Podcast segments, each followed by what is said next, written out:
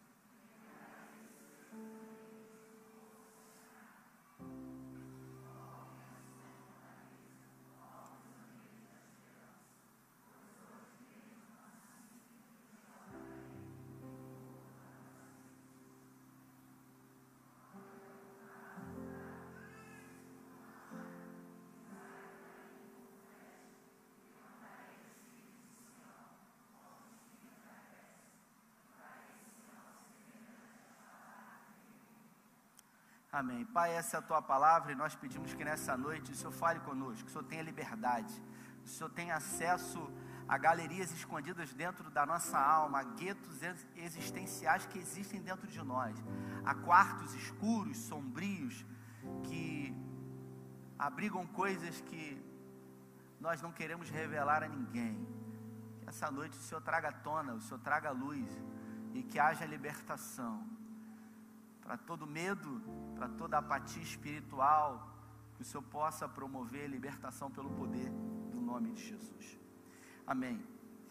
Eu resolvi trazer essa palavra porque durante a semana meditava nesse texto, no versículo 12, quando o profeta Zacarias chama Israel de prisioneiros da esperança. Por isso o tema da mensagem de hoje é prisioneiros da esperança. Existem pessoas que são prisioneiras de muitas coisas. Há pessoas que são prisioneiros do medo, prisioneiros do pecado, prisioneiros de vícios, prisioneiros de culpa, de falta de perdão. Mas o fato é que Zacarias ele direciona uma palavra para Israel dizendo que nós devemos ser prisioneiros da esperança no nono ano do reinado do rei Zedequias, a Bíblia fala que a nação de Israel, especificamente a tribo de Judá e Benjamim, reino do sul, capital Jerusalém, os reinos haviam se dividido. Para você entender um pouco desse contexto, Davi foi o rei que conseguiu unificar as doze tribos, os dez filhos de Jacó quando saíram lá do Egito em direção a Canaã, conquistaram a terra prometida, e foi cada um por si depois da conquista da terra prometida. Se degladiaram muitas vezes por causa das terras, e Deus sempre levantando profetas na nação para falar ao seu povo. E a Bíblia fala que Davi ele unificou as doze tribos. Davi ele reinou durante sete anos em Hebron. Davi ele foi coroado em Hebron quando Esbocete, filho de Saul, assumiu o reinado no lugar do seu pai. E durante sete anos Davi reinou só duas tribos em Hebron. Esbocete reinou as outras dez tribos. E somente depois desses sete anos, Davi conseguiu promover a união das doze tribos de Israel. E a Bíblia fala que ele foi o único rei que fez esse feito. Abaixa o retorno um pouquinho para mim, por favor. Depois que Davi morreu, Salomão assumiu o seu trono. E Salomão ele tinha um grande desejo no seu coração que era construir o templo ao Senhor. E esse templo ele foi um templo muito custoso, porque envolveu muito ouro, muita prata, muito cedro, que foi importado de fora, do Líbano. Então, Salomão ele colocou altíssimos impostos para a nação de Israel, e depois que ele morreu, o seu filho, Roboão, assumiu, e ao invés de aliviar a carga tributária que seu pai havia feito, dando ouvido aos conselheiros do seu pai, conselheiros de Salomão, disseram para o seu filho: Olha, a nação de Israel pouco tem para comer, o seu pai foi muito pesado com a sua mão. Ele resolveu ouvir os seus próprios conselheiros, ele pegou amigos que, que foram criados com ele e ele levantou esses amigos como conselheiros. E esses amigos disseram para ele: Se seu pai foi opressor, você tem que ser muito mais, porque o seu pai não pode se comparar a um dedo em opressão do que você é. Pode abaixar um pouquinho o retorno, por favor, aqui? Se alguém puder ir lá, está muito ruim aqui. E aí a Bíblia fala que ele precocemente deixou de reinar. Depois que Salomão assumiu, o seu filho assumiu o trono, as doze tribos elas foram divididas.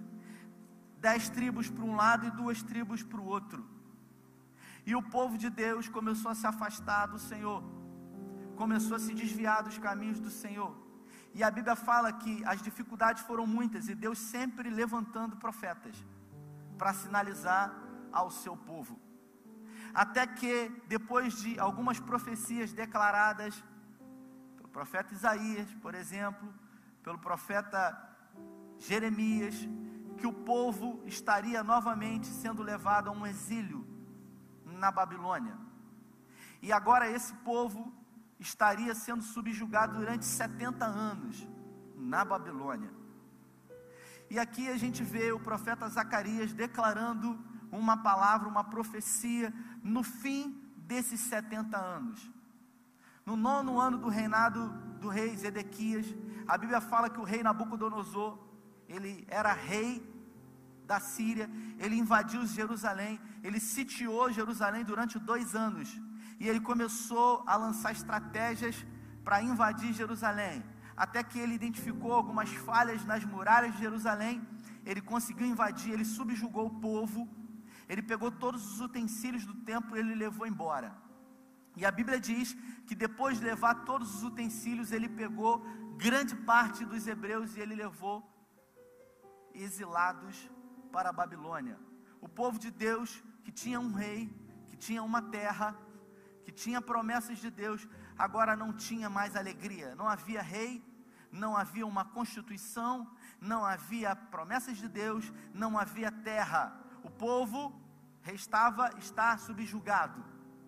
E a Bíblia fala no livro de Jeremias que o povo ele se prostrou, que o povo ao chegar na Babilônia, ao invés deles começarem a pelo menos viver aquele tempo de dificuldade, entendendo que esse tempo duraria por 70 anos, porque haviam profecias que declararam isso, o povo simplesmente começou a esperar a morte. E existem pessoas que estão esperando promessas de Deus há muito tempo. Quantos aqui nessa noite têm promessas de Deus que ainda não se cumpriram? Levante uma de suas mãos. Eu não vou ver, está tudo escuro, mas o Senhor vai ver. E o Senhor pode se lembrar de você nessa noite. Por isso, levante uma de suas mãos bem alto. Você que tem uma promessa de Deus. Isso. O povo de Deus tinha uma promessa. E o povo acreditou na promessa. E quando eles estavam na Babilônia, falsos profetas se levantaram. E esses falsos profetas começaram a profetizar, dizendo: Olha, nós vamos embora. Não vai demorar muito, Deus vai resgatar a gente, a gente vai embora. Só que eram profetas mentirosos. E a Bíblia fala que Deus levantou o profeta Jeremias para ir lá e dizer: Vai demorar 70 anos. Vocês não vão embora para casa agora. Por isso vocês têm que viver. Porque tem gente que a promessa não se cumpriu, mas ela foi feita. Eu disse há pouco, Davi, ele com 17 anos recebeu a promessa. 12 anos ele fugiu de Saul, só quando tinha 30 que assumiu o trono. Imagina o que, passou na cabeça de Davi, só que o que, que Davi fez enquanto a promessa não se cumpria? Davi não esperou esperando. Davi esperou vivendo. E você precisa entender que quem espera esperando não vai a lugar nenhum. Por isso você tem uma promessa de Deus, não espere esperando. Espere vivendo, espere trabalhando, espere se relacionando, para que quando a promessa se cumprir, você tenha sido aperfeiçoado no Senhor. Porque para nós é tempo, para Deus é aperfeiçoamento. Existem coisas na nossa vida que nós precisamos deixar de fazer. E Deus ele tem os meios dele através dos atributos do seu caráter de fazer com que você se mova e se mexa. E foi assim com a nação de Israel. O povo esperou, esperando até que Jeremias deu uma palavra e disse: Vocês precisam se dar em casamento, senão o povo vai acabar. Vocês precisam se casar, não com as mulheres estrangeiras. Vocês precisam construir a casa de vocês. Vocês precisam ter sonhos aqui. Porque depois de 70 anos você vai embora, mas até lá vocês têm que ficar por aqui. E eles começaram a se relacionar, começaram a construir casas, até que, no reinado do rei Ciro, houve uma liberação para que eles retornassem. Mesmo estando subjugados à Babilônia, eles foram liberados para voltar para Jerusalém e construir o templo. E a Bíblia diz que eles retornaram a Jerusalém com alegria no coração. E depois de se acomodarem em Jerusalém, eles levantaram um altar de adoração no lugar onde o templo estava construído. Lembrando que o rei Nabucodonosor havia destruído o templo e o templo, para os judeus, eles representam fortaleza. Assim como no Salmo 46, que há duas semanas atrás eu preguei aqui, que declara: O Senhor é refúgio e fortaleza nos tempos de tribulação e de angústia. Para, o, para os judeus, o templo do Senhor representa, representa refúgio e fortaleza. Eu tive em Israel em agosto e tive a oportunidade de ir no muro das lamentações. E ao chegar, ao presenciar no muro, fiz isso num, num vídeo, nos stories, tinha muita gente orando. Tinha muitos judeus lá, mas uma quantidade absurda de gente, parecia um formigueiro. E eu cheguei perto do muro e tinham muitos judeus encostados no muro e eles ficavam chorando, muitos deles chorando, balançando a cabeça, chorando, falando coisas. E eu cheguei para o que eu perguntei por que, que eles estão chorando o que, que aconteceu? Por que, que eles estão chorando e eles ficam, sabe, num, num, num, num bramir de, de pranto, de tristeza da sua alma? Eu fiquei comovido com aquilo. E o guia disse para mim: eles estão chorando porque eles não têm um templo para adorar. E eu falei: gente, por que, que eles não constroem um outro templo? Você já viu naquelas fotos? Quando fala-se de Israel, tem uma cúpula dourada, né? Que é chamado do Domo da Rocha que é aquilo ali? Aquilo ali representa o marco zero do centro da terra. Se Deus, quando Deus olhou a terra de cima, aquilo ali é o centro de todas as coisas. Por isso ele enviou o filho dele no centro da terra. Foi na Palestina de hoje, foi em Israel de hoje, em Jerusalém. E ali especificamente embaixo daquele domo da rocha, ali é uma, é uma montanha, né? O Monte Moriá está ali. Davi comprou aquele monte quando ele resolveu construir o templo. E exatamente naquele lugar ali, embaixo daquele domo da rocha dourado, tem uma pedra. Que pedra é essa? Essa pedra foi o lugar onde Abraão, quando saiu lá do Iraque e atravessou todo o deserto e levou seu filho ali no Monte Moriá e foi em cima daquela rocha que ele colocou Isaac e ia oferecer sacrifício ao Senhor. Foi ali. E exatamente ali, depois que Salomão construiu o templo, foi ali, em cima daquela mesma pedra, que Salomão colocou a arca da aliança. Aquele lugar representa o Santo dos Santos, onde Deus se revelava. Só que esse lugar hoje, depois das guerras que houveram, é um território muçulmano. Os judeus eles não podem chegar. Por isso, o lugar mais perto que eles podem chegar é no muro. Por isso, eles oram no muro. Porque eles não têm acesso. E quando eu estive lá em Israel, se lamentava a derrubada por duas vezes do templo. E naquele dia, foi em agosto, houve uma invasão. Na esplanada, naquele espaço ali, os judeus eles tentaram entrar.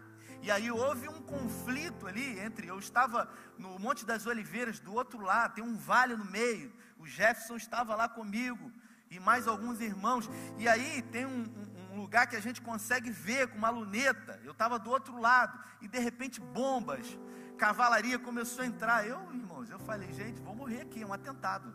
Você já vai para um país desse, Um monte de gente falando na sua cabeça, ó, oh, é atentado, é não sei o quê. No, no aeroporto é uma luta. Parece que você está com droga na mala. Eu falei, meu Deus, será que alguém botou alguma coisa aí? Porque leva você de um lado para o outro. Eu não falo inglês, irmãos. Eu falei, no speak English. No. No, no. Aí vem falando. Eu acho que ele fala assim, eu vou falar inglês para ver se, se ele sabe alguma coisa. No, no, no, no.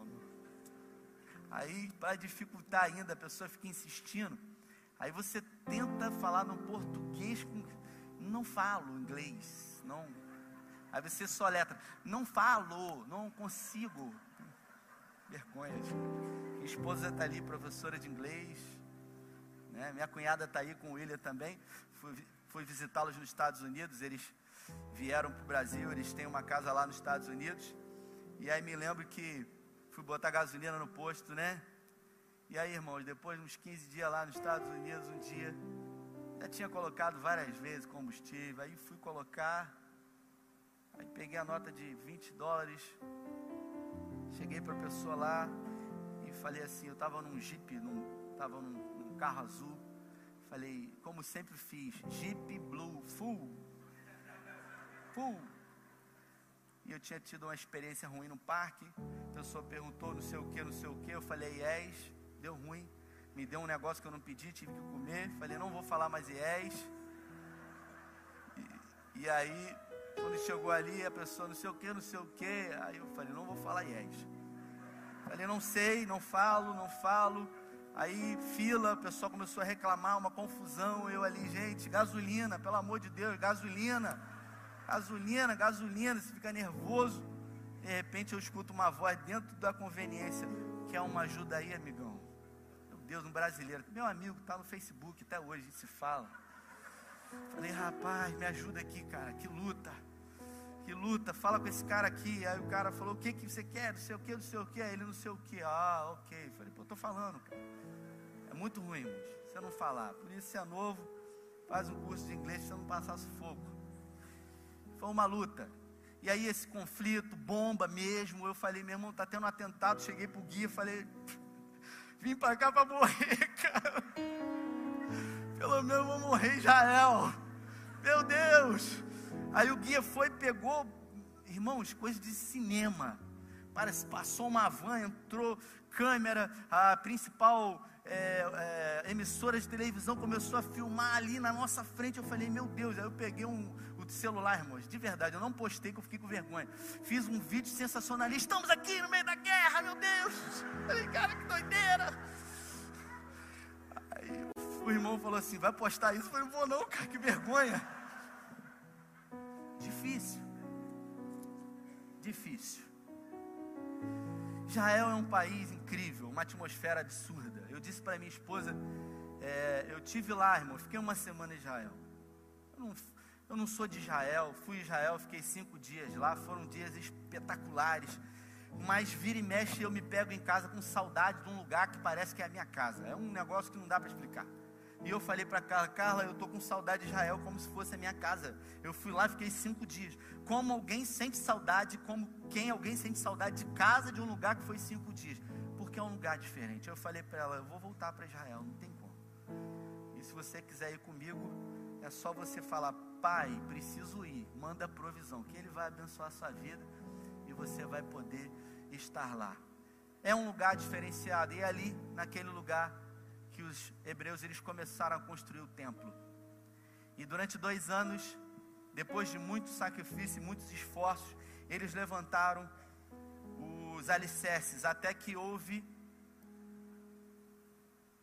uma intervenção através dos samaritanos que odeiam os judeus até o dia de hoje.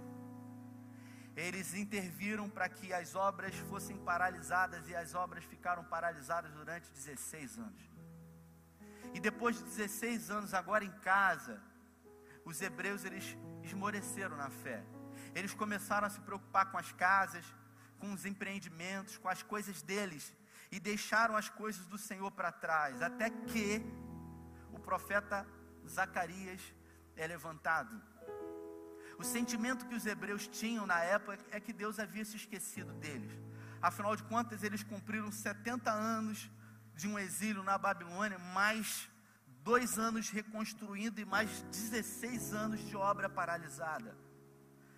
E aí você começa a perceber que o cansaço vem, que a espera pela promessa de Deus é tão grande, tão dificultosa, ao ponto de você começar a se perguntar: será que realmente Deus se esqueceu de mim? Foram isso que os hebreus sentiam. E Deus resolve levantar um profeta chamado Zacarias, que quer dizer: Deus se lembrou de você. Deus resolve levantar esse profeta em meio a esse turbilhão de sentimento dos hebreus.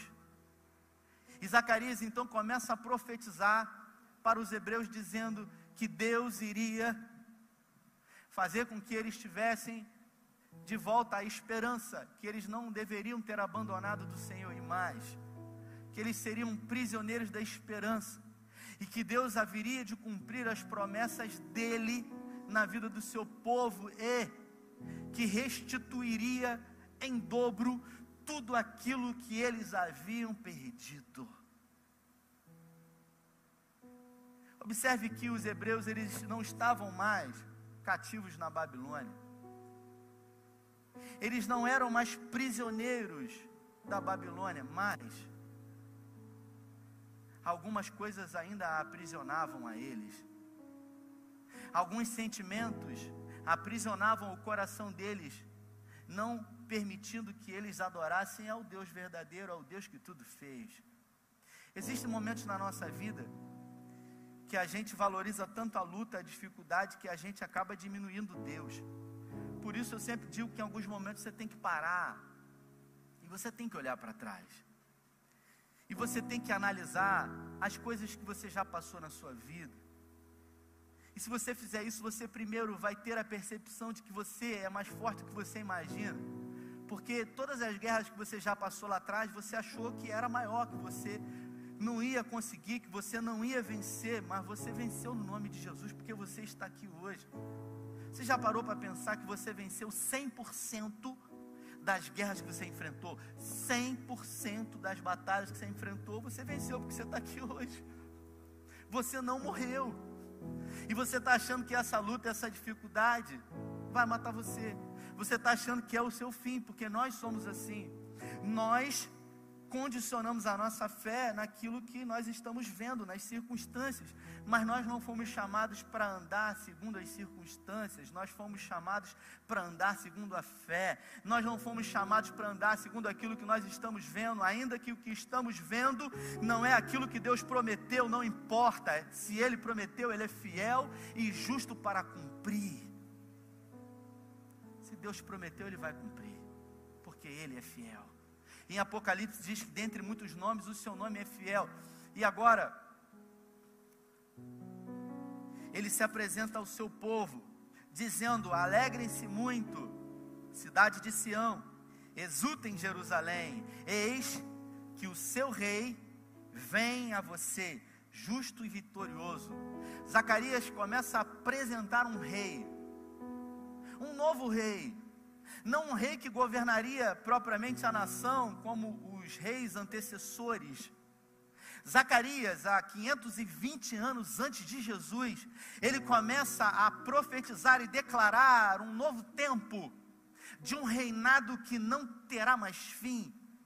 Zacarias começa a apresentar um rei, e esse rei, ele não se apresentaria montado num cavalo de guerra, ele não viria com um exército poderoso, e com poder majestoso bélico. Não. Ele começa a apresentar um rei e ele diz: e esse rei virá montado num jumento, num jumentinho, não num animal de guerra, mas num animal de carga, mostrando a humildade do Messias, mostrando a sua capacidade de ser humilde, mas também de ser poderoso.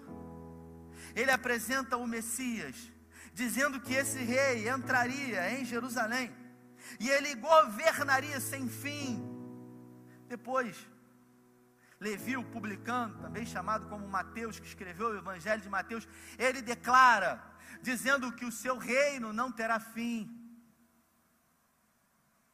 No Evangelho de Lucas, quando o anjo chega para Maria e diz para ela que ela estava grávida do Messias e que o nome dele seria maravilhoso conselheiro, príncipe da paz, e que o reino dele não teria fim. Maria chega e diz: Mas isso é impossível. Porque todas as vezes que nós estamos diante de luta, de dificuldade, de prova, de tribulação, e alguém diz que vai acontecer, você até quer que aconteça, mas é difícil acreditar. Sabe por que é difícil acreditar? Porque os seus olhos não estão vendo. E nós somos condicionados a acreditar segundo aquilo que a gente vê. Por isso Maria perguntou: como pode suceder isso? E no versículo 37 ele diz para ela: porque para Deus nada é impossível.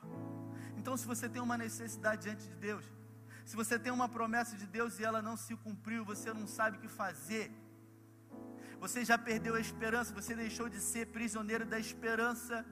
Eu quero dizer para você: você precisa de uma coisa, você precisa voltar a crer, porque a única coisa que você vai conseguir fazer, não acreditando, é desagradar a Deus, porque a Bíblia fala que sem fé é impossível agradar a Deus. Se sem fé é impossível agradar a Deus, uma vez que eu tenho fé, eu agrado a Ele. No Evangelho de Marcos, no capítulo 9, no versículo 23, quando um pai estava com uma impossibilidade diante de Jesus e seu filho, já tinha levado a todos da época, médicos da época, pessoas que poderiam rezar, sacerdote, e ninguém pôde fazer nada. Ele levou até os discípulos. Marcos no capítulo 9 é aquela passagem que Jesus estava no Monte da Transfiguração. Ele, Pedro, Tiago e João. E a Bíblia fala que os discípulos estavam no pé do monte e o pai leva o menino, tinha ataque epilético. E quando o menino chega lá com Jesus, ele tem ataque epilético. Aí Jesus chega e fala: O que está acontecendo? Aí o pai fala assim: Eu trouxe meu filho para os seus discípulos orarem, repreender esse espírito, mas eles nada puderam fazer. Aí Jesus chega para ele, no capítulo 9, no versículo 23, e dá a receita do milagre para ele. Jesus chega para ele e fala o seguinte: Se tu creres, tudo é possível ao que crê. Se você crê nessa noite, tudo é possível ao que crê. Só que se você for como o pai daquela, daquele menino que já não tinha mais certeza de nada, sabe? Porque sabe quando tanta gente promete coisas para você e não cumpre? Sabe quando a decepção, ela é tão forte, sabe quando o tempo de luta e de dificuldade, ele é tão intenso na sua vida, que você não tem nem força mais para acreditar que a situação vai ser revertida. Quantas pessoas hoje estão assim? Ontem eu conversava com um homem, passou um momento muito difícil na vida dele, quase morreu, e por obra de Deus, ele não morreu, Deus deu a oportunidade dele viver. E ele disse para mim ontem, ele falou assim para mim, existem momentos na minha vida que eu peço a Deus para me levar, porque as lutas elas não param, elas não têm fim. Existem pessoas que estão assim, elas já, elas já não acreditam mais diante da guerra, diante da luta, diante da dificuldade, diante das afrontas que são apresentadas diante de nós. E aí você se pergunta quando que isso vai acabar? A sensação que muitas pessoas têm é que ficam como aquele cara que há tempos atrás aparecia lá no Domingo do Faustão com umas varas com um prato que fazia assim e rodava, e depois vinha nessa, depois vinha nessa, quando chegava na última, a primeira já estava caindo, você fica tentando equilibrar as contas a vida inteira e você pergunta até quando? Até quando eu vou ficar vivendo nessa vida louca, desesperada, com um cobertor curto? Se eu puxo para cobrir a cabeça, o pé fica de fora. Se eu cubro o pé, a cabeça fica de fora. Quantos estão entendendo essa palavra? Digam amém. É assim. Mas a palavra de Deus diz que quando Paulo orou e pediu para que o espinho da carne fosse retirado dele, Deus disse que não porque Deus disse para ele: A minha graça te basta, e o meu poder se aperfeiçoa na sua fraqueza. Isso quer dizer que a graça de Deus ela é suficiente. Você é mais forte do que você imagina. Você só não sabe disso. Você ainda não percebeu isso. Deus não revela para você o que Ele vai fazer. Você imagine José, que começou a carreira dele, sabe aonde, irmãos? Numa cova. Quem diria que, que uma pessoa que vai começar numa cova vai se transformar em governador? Quem diria que alguém que começou pequeno iria ser levantado, como Davi, por exemplo, pastoreava as poucas ovelhas do seu pai? No livro do profeta Zacarias, no capítulo 4, o profeta Zacarias, ele dá uma exortação, ele diz: Não despreze os pequenos começos. A palavra de Deus para você hoje é: não despreze os pequenos começos da sua vida, porque são nos pequenos começos que Deus vai fazer uma grande obra na sua vida. José não desprezou os pequenos começos, por isso ele se transformou o segundo homem mais importante do mundo antigo. Davi não ignorou e não desprezou os pequenos começos, pastoreando as ovelhas do seu pai, tocando uma harpa pequena, e ele dizia que eu posso fazer para agradar ao Senhor. E Davi não mudou, porque quando Deus faz, a Bíblia faz menção a Davi, ela diz o seguinte: o modelo ideal que eu quero é Davi, o homem segundo o coração de Deus. É isso aí. Esse é o modelo que eu quero, mas não é o modelo segundo o pecado. Eu e você olhamos logo para aquilo de pequeno que aconteceu. Nós valorizamos sempre o erro. Porque o ser humano ele é assim, ele acerta mil coisas, mas se ele errar em uma é assim. Nós somos tendenciosos a dar valor à crítica, a despeito do elogio. Por isso você tem que entender que ou você vai agradar a Deus ou você vai agradar os homens. Seria bom se tudo pudesse acontecer, mas isso é impossível. É impossível você agradar todo mundo, e se você tentar ficar agradando a todo mundo, primeiro que você não vai conseguir, e o descontentamento vai bater a sua porta e você vai se deformar. Porque quando Davi ficou sabendo que Saul morreu, sabe o que, ele fez? Soltou fogos, ele chorou, cara. E ele ia ser rei. Sabe por que ele chorou? Porque ele teve compaixão porque o coração dele era segundo o coração de Deus. Você consegue entender isso? Porque quem tem uma promessa de Deus tem a certeza que a promessa vai se cumprir. A única coisa que pode acontecer para a promessa não se cumprir é se eu me deformar. Deus prometeu ao povo, 1 milhão e 800 mil pessoas, queria levar para uma terra que mana leite e mel. O povo se deformou, a promessa não se cumpriu. Só Josué e Caleb entraram, e quem tinha abaixo de 18 anos. Por quê? Porque o inimigo estava furioso. Não, porque eles se deformaram. Se Davi tivesse se deformado, a promessa não tinha se cumprido na vida dele. Se José tivesse se deformado, a promessa não tinha se cumprido na vida dele. E eu pergunto para você nessa noite: você se deformou? O que aconteceu com você? Será que você é o mesmo de quando Deus fez uma promessa para você? Talvez o tempo tenha passado e as circunstâncias da vida tenham feito com que você venha se deformar. Por isso, nessa noite, a palavra que Deus coloca no meu coração para dizer para você: se você se deformou, volta para a posição, volta para o lugar de origem. É hora de você voltar à essência. Se você hoje está preso ao medo, se você hoje está preso ao dinheiro, se você hoje está preso a promessas financeiras que homens e mulheres fazem para você, nessa noite você precisa voltar a ser prisioneiro da esperança de um Deus todo-poderoso que faz o que ninguém faz. Foi assim na vida desses homens que tiveram a sua fé condicionada nesse Deus. Zacarias ele diz: o rei ele vem montado num jumento e ele vem com uma finalidade específica: libertar vocês de um cativeiro. Já não é mais um cativeiro físico, é um cativeiro existencial. E existem pessoas que estão aprisionadas ao medo do que vai acontecer no futuro. Existem pessoas que estão aprisionadas à falta de perdão, você não consegue perdoar.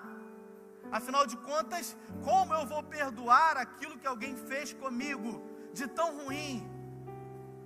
Quem não perdoa morre. A pessoa que não perdoa se deforma, adultera, como eu falo aqui. Porque adulterar é mudar a composição original. Você deixou de ser quem um dia você era. Ei, Escute o que eu vou falar. Você que tem uma promessa de Deus, não se deforme. Deus não tem compromisso com aqueles que se deformam. Por isso os profetas da Bíblia eles são levantados para trazer de volta a essência, dizer, olha, volta, volta. E ele declara: vocês vão voltar. Eu serei o Deus de vocês como sempre fui. Vocês são prisioneiros da esperança e eu restituirei tudo em dobro que vocês perderam. Esse é o nosso Deus. Zacarias fala que o, que o Messias ele vem montado num jumentinho e ele vem para libertar dos cativeiros existenciais que nós temos, do ódio, do orgulho, da vaidade, da altivez, da prepotência. Não existe pecado pior do que o orgulho.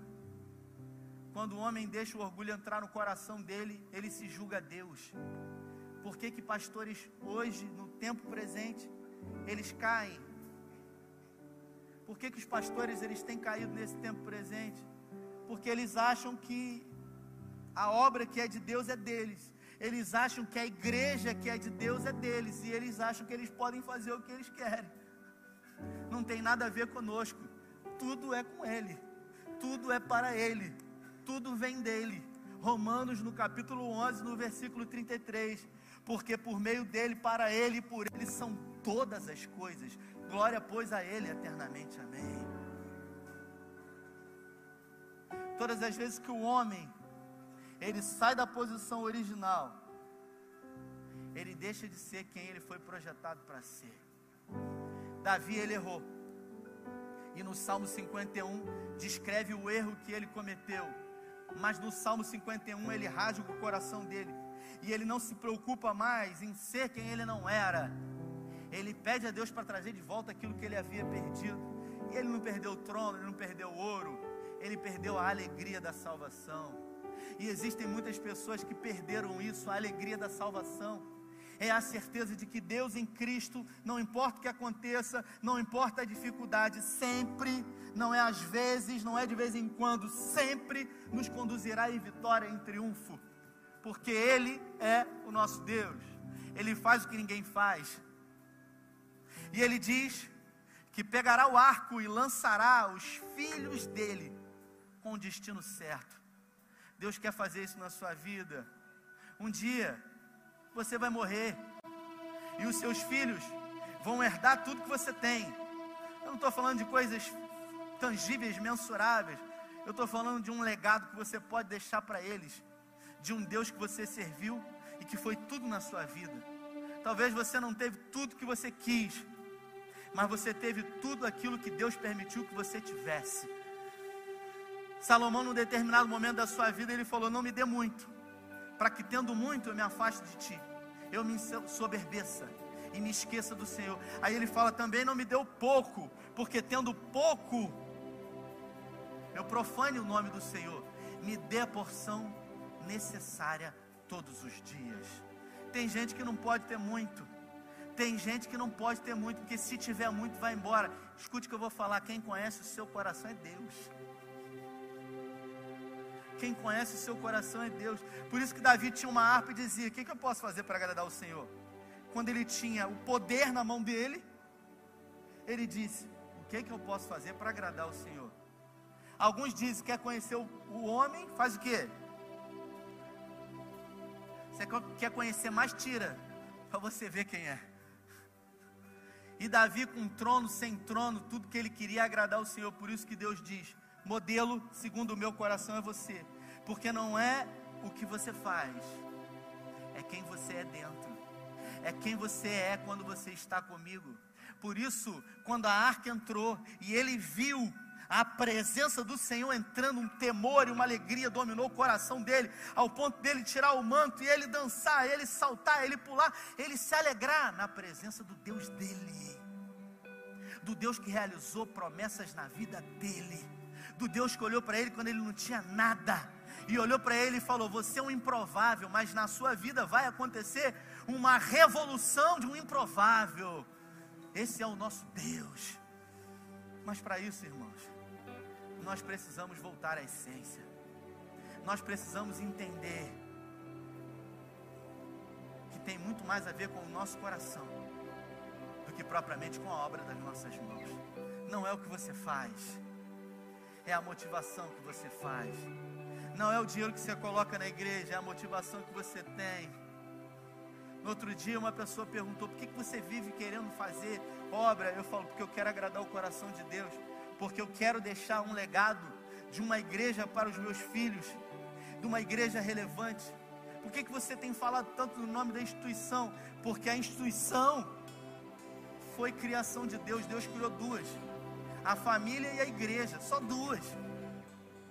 As pessoas que são de igrejas centenárias, elas têm um apego a isso. A pessoa vem de uma cidade, vai para outra. Quando ela vai para outra, sabe o que ela procura? A instituição de onde ela veio. E eu tenho me esforçado em resgatar isso no seio de Cabo Frio, porque essa igreja é uma igreja que tem história. Eu quero deixar uma igreja para os meus e para os seus filhos, com um legado de uma igreja que ama Deus e que serve ao próximo. Generosidade verdadeira, irmãos. Escute essa frase, não é minha. Generosidade verdadeira é fazer por alguém aquilo que esse alguém jamais saberá. Generosidade verdadeira é fazer por alguém o que esse alguém jamais saberá. Queria que você se colocasse de pé.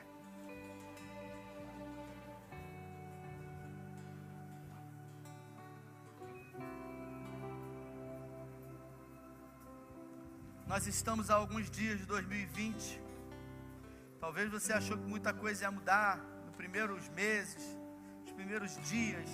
Você falou, vai mudar, vai mudar muita coisa, vai acontecer e vai ser diferente. E do simples ao mais difícil, daquela lista que você fez, a verdade é que nada ou quase nada mudou. Mas as coisas só mudam nas nossas vidas quando nós nos posicionamos, quando nós decidimos e dizemos eu quero. Uma pessoa chegou para mim hoje e falou: Você está magro, hein? Está magro a beça. O que está acontecendo? As pessoas dizem, você está magro, está malhando? Aí eu falo, não estou malhando. Está na academia? Não, não estou na academia. Mas por que, que você está magro? Aí eu brinco, depressão. Mas a verdade, por que, que eu estou mais magro? Eu estou pesando 78 quilos. Por que, que eu estou mais magro? Porque eu tive um problema na perna aqui, né? Eu tive um problema aqui. Aí eu tive um problema nessa perna. Aí um ano e meio depois eu tive um problema nessa. Quase precisei operar. O médico falou, rapaz, você é muito novo. 36 anos eu tinha. Depois, quase 39. E aí, um tempo para cá, um tempo atrás, eu comecei a sentir dor do mesmo jeito como foi, sabe? Só que eu me lembrei que quando eu fui no médico e tratei as duas pernas, ele falou para mim assim: Você não é gordo, mas você tem que emagrecer, cara. Porque gordura não é saúde. A gente tem que ter o peso ideal segundo a nossa altura. Aí ele falou para mim assim: Eu falo isso para muita gente, mas ninguém dá importância. Se você ouvir isso que eu estou falando, você vai viver melhor. Você acha que eu ouvi o que ele falou? Não ouvi, porque eu passei um longo período de tempo e depois começou a doer de novo. Eu falei: Meu Deus, será que eu vou ter que operar? Vou ter que andar de moleta? Aí eu falei: Cara, eu tenho que tomar vergonha na cara. Tem que tomar vergonha na cara. Aí eu comecei a fazer uma reeducação alimentar. Eu falei: Cara, não vou no nutricionista, eu vou parar de comer, cara. Eu preciso parar de comer. Zé Roberto está ali, ó, emagreceu, está fininho. Aí eu falei, Zé, o que que houve, Zé? Está doente? Está mais magro? Ele falou, meu irmão, eu não aguento as dores que eu tenho sentido na coluna. Eu resolvi, eu decidi. Só que eu não decidi em 20 de janeiro, irmãos. Eu já estou há um ano e meio nessa. Perdi 10 quilos, estou um ano e meio lutando. É fácil, não é, meu irmão? Você está num churrasco, porque crente gosta de comer, e chama, e casamento, não sei o que. Aí vem Coca-Cola, aquele negócio gelado, né, cara? Rapaz, Coca-Cola é coisa do cão, irmão. Aquilo ali é tentação. O irmão disse que vai ter o céu, que o céu é lugar de delícia. Coca-Cola é delícia. É difícil, irmãos. Aí fala assim: você tem uma água? Não tem, só tem refrigerante. Aí você fala assim: ah, vou tomar, né? Só hoje. Vai nessa para você ver, irmão. É todo dia que você tem que decidir, cara. Tem uma canção do Taj, não precisa cantar ela não, que diz: Todo dia o pecado vem. E o pecado às vezes se apresenta num copo de Coca-Cola para você cair, para desvirtuar você do propósito que você tem. Eu decidi, irmãos. Então hoje eu não tenho sentido mais dores. As pessoas ficam, um tá magro, tá não sei o que, ótimo, graças a Deus por isso. Mas eu tenho entendido que uma vida aqui na terra, longa, de muitos dias, com qualidade de vida, vai depender muito mais de mim do que qualquer outra coisa. Eu tenho sim um amém da parte de Deus. Eu coloquei no final desse ano algumas promessas, alguns propósitos de oração diante de Deus. E eu tenho mantido forte, firme a cumprir propós esses propósitos diante de Deus. E eu tenho certeza, irmãos, que diabo, que demônio nenhum pode se colocar contra isso. Sabe por quê? Porque o diabo não é o meu inimigo nem o seu, ele já foi vencido na cruz. O nosso inimigo somos nós mesmos. Por isso, se eu vencer a mim mesmo, eu tenho a vitória, porque Deus já declarou sobre a minha vida. Eu queria orar por você, ainda no seu lugar. Você que ouviu essa palavra e não tem sido prisioneiro da esperança. Você tem sido prisioneiro de muita coisa, menos da esperança de que Deus faz, realiza na sua vida. Eu queria que você colocasse muito suas mãos no seu coração, no seu lugar.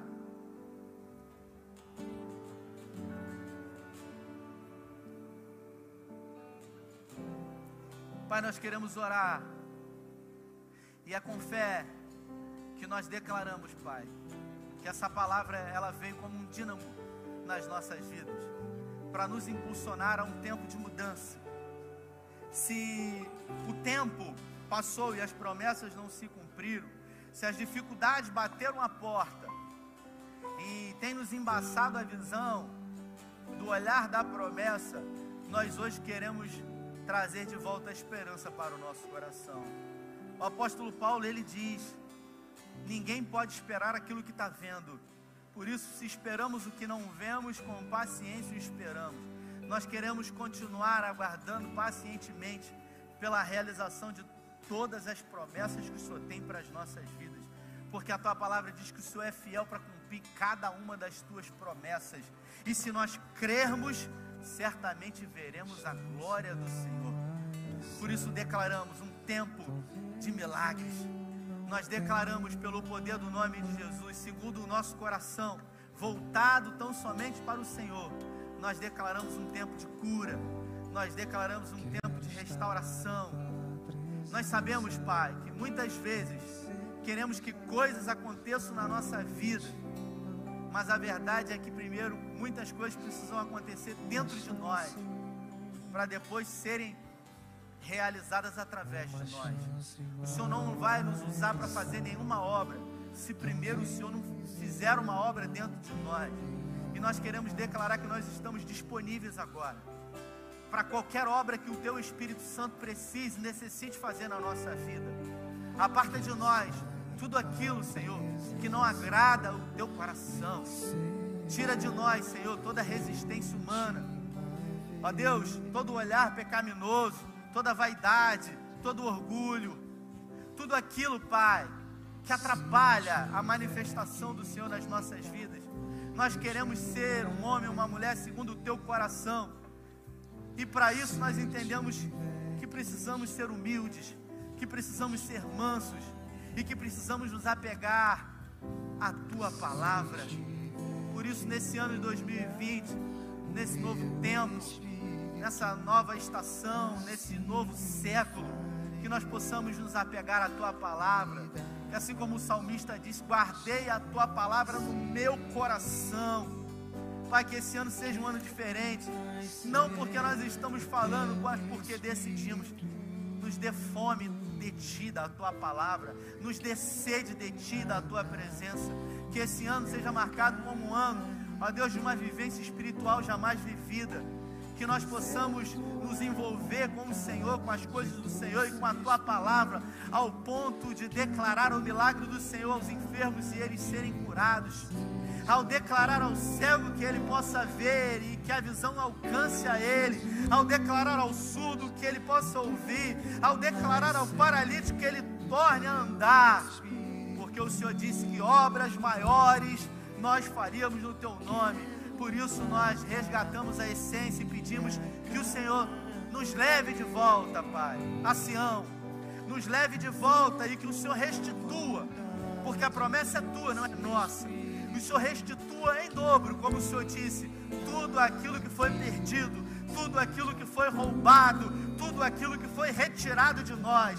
Nós declaramos a restituição do Senhor, não como uma teologia da prosperidade, não. Nós declaramos profeticamente segundo a tua palavra, porque o Senhor é um Deus que não mente. O Senhor é um Deus imutável. O Senhor não sofre sombra de variação. O Senhor é o mesmo ontem, hoje e eternamente. Operando o Senhor, quem pode impedir? Quem poderá contra o braço forte do Senhor? Ninguém pode contra o Senhor. E o Senhor é um Deus que nos amou primeiro ao ponto de entregar aquilo que só tinha de melhor. Por isso nos apropriamos, por isso nos posicionamos e declaramos 2020 o ano do maior romper da história das nossas vidas. O melhor ano da história das nossas vidas. Nós declaramos que nesse ano os nossos filhos verão um nível, viverão um nível de intimidade na tua presença jamais vividos, que os nossos filhos conhecerão o Senhor com um nível de intimidade profundo. Os nossos filhos viverão coisas que nós não vivemos, porque o Senhor é um Deus que promete e cumpre toda a palavra que prometeu. Nós declaramos a paz que excede todo entendimento. Nós declaramos a alegria que não é efêmera e passageira. Nós declaramos a verdadeira alegria. Nós declaramos a verdadeira paz. A minha paz eu vos dou, não vou lá dou como o mundo dá, porque no mundo tereis aflições, mas tem de bom ânimo eu venci o mundo. Nós declaramos, Pai, uma renovação da nossa mente.